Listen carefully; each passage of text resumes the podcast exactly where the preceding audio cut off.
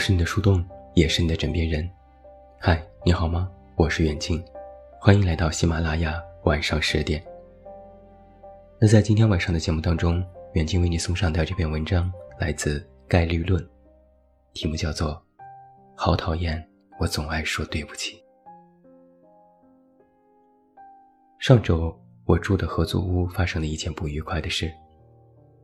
起因是我打算在冰箱里放一盒泡芙，结果发现冰箱里都是腐烂没变的蔬菜。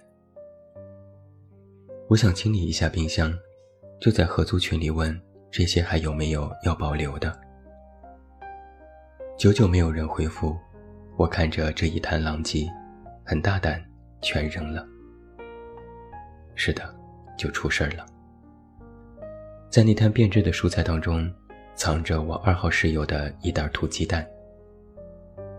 后来，在我一遍遍提出道歉加补偿的请求下，二号室友依然气愤地退群了。那晚，我又失眠看到了日出。我已经记不清那晚手忙脚乱地道了多少歉，只记得大段大段敲了很多字。犯了错，还无法得到别人的原谅。这让我觉得很焦虑。每当我情绪有问题的时候，我就非常依赖我的朋友栗子。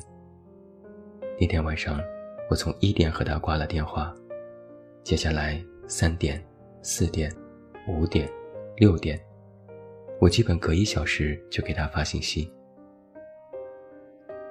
早晨八点，他睡醒之后，发了一个不可思议的表情，简短回复说。你给他重新买了就好了呀。说真的，这个恰恰是我整晚思绪涌动的元凶，因为我能够清楚地意识到，比起犯一点小错，自己不肯轻易放过自己这件事，更让我无法释怀。在我看来，可怕的不是那袋鸡蛋，可怕的是贸然扔掉鸡蛋的我自己。瞧瞧，你这么冒失莽撞，可真是一个讨人厌的家伙。我想起，自打我记事起，印象里我一直特别爱说对不起。道歉和反思，很多时候成为了应对尴尬场面的条件反射。当自己身处其中的局面出现问题的时候，我几乎往往首先从自己的身上找问题。自负地认为自己该为一切事情负责。我看到心理学上说，这像是一种自恋，竟然深信自己有主导局面变坏的本事。但是很多时候，我都是这样过分的揽责，道歉也成了习惯性的了。大概还是怕自己的言行给别人带来麻烦，或者是遭到别人的厌恶。所以，往往察觉到一个苗头就惶恐不已。有时我就总在想，一定要彻底的解决好，不然就会像是心结一样反复的忧虑，仿佛一定要通过平息这个尴尬的场面，努力消解与别人的不快，来打消心里那个被别人讨厌的念头。有朋友之前告诉过我好几次，你要刚一点。干嘛总是这么唯唯诺诺？可是我实在是胆子太小了，有时候宁愿放弃自己的权益，也要去逃避进入一个难堪的场面，就好像是一种没有力量的虚弱感，缺乏应对那种场面的底气。我想起曾经看《奇葩说》的时候，我其实很能共情到马薇薇所表露的痛苦。看起来他跟我是相反的，他如此的尖锐又泼辣，具有非常强烈的攻击性。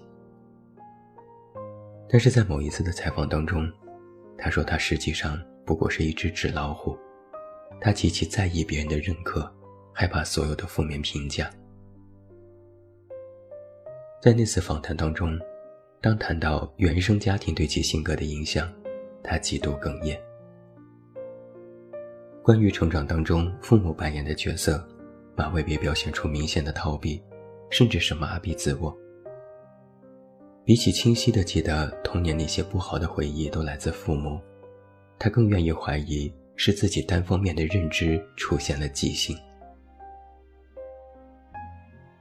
好像每一个缺陷的性格背后，大概都有一个不怎么完美的成长环境，就像是线性的因果关系，起到决定性不可反抗的作用。体现在我身上时。虽然我是家里唯一的孩子，但是父母在我童年很长时间里都是缺位的。我从小在别人家长大，接触在别人的屋檐下，所以从小习以为常的就是不被重视。我至今对童年的记忆，都是小小一个，跟在人群背后，被叫做尾巴。以前看《动物世界》。每一种生物为了生存，都必须适应环境。我想，离开父母的幼崽，大概也具有这种保护自己的本能。怎么去听话，怎么去让别人开心，怎么不让别人讨厌，怎么不成为别人的累赘，这都会成为有意识去做的事情。不能够犯错，不能够让人厌恶。这便成为了常识一般的存在。但有一个问题是，一旦在重要的成长阶段匮乏爱与包容，长久就永远匮乏承担起那份被讨厌的底气。在去年冬天，有个很漂亮的朋友对我说：“你要骄傲起来。”至今记得他当时看着我。微微扬起下巴说这句话的样子，骄傲起来。简单的四个字，我觉得有感染力极了。现在每次陷入低自尊的时候，我都会有意识的在心里默念：骄傲起来，骄傲起来。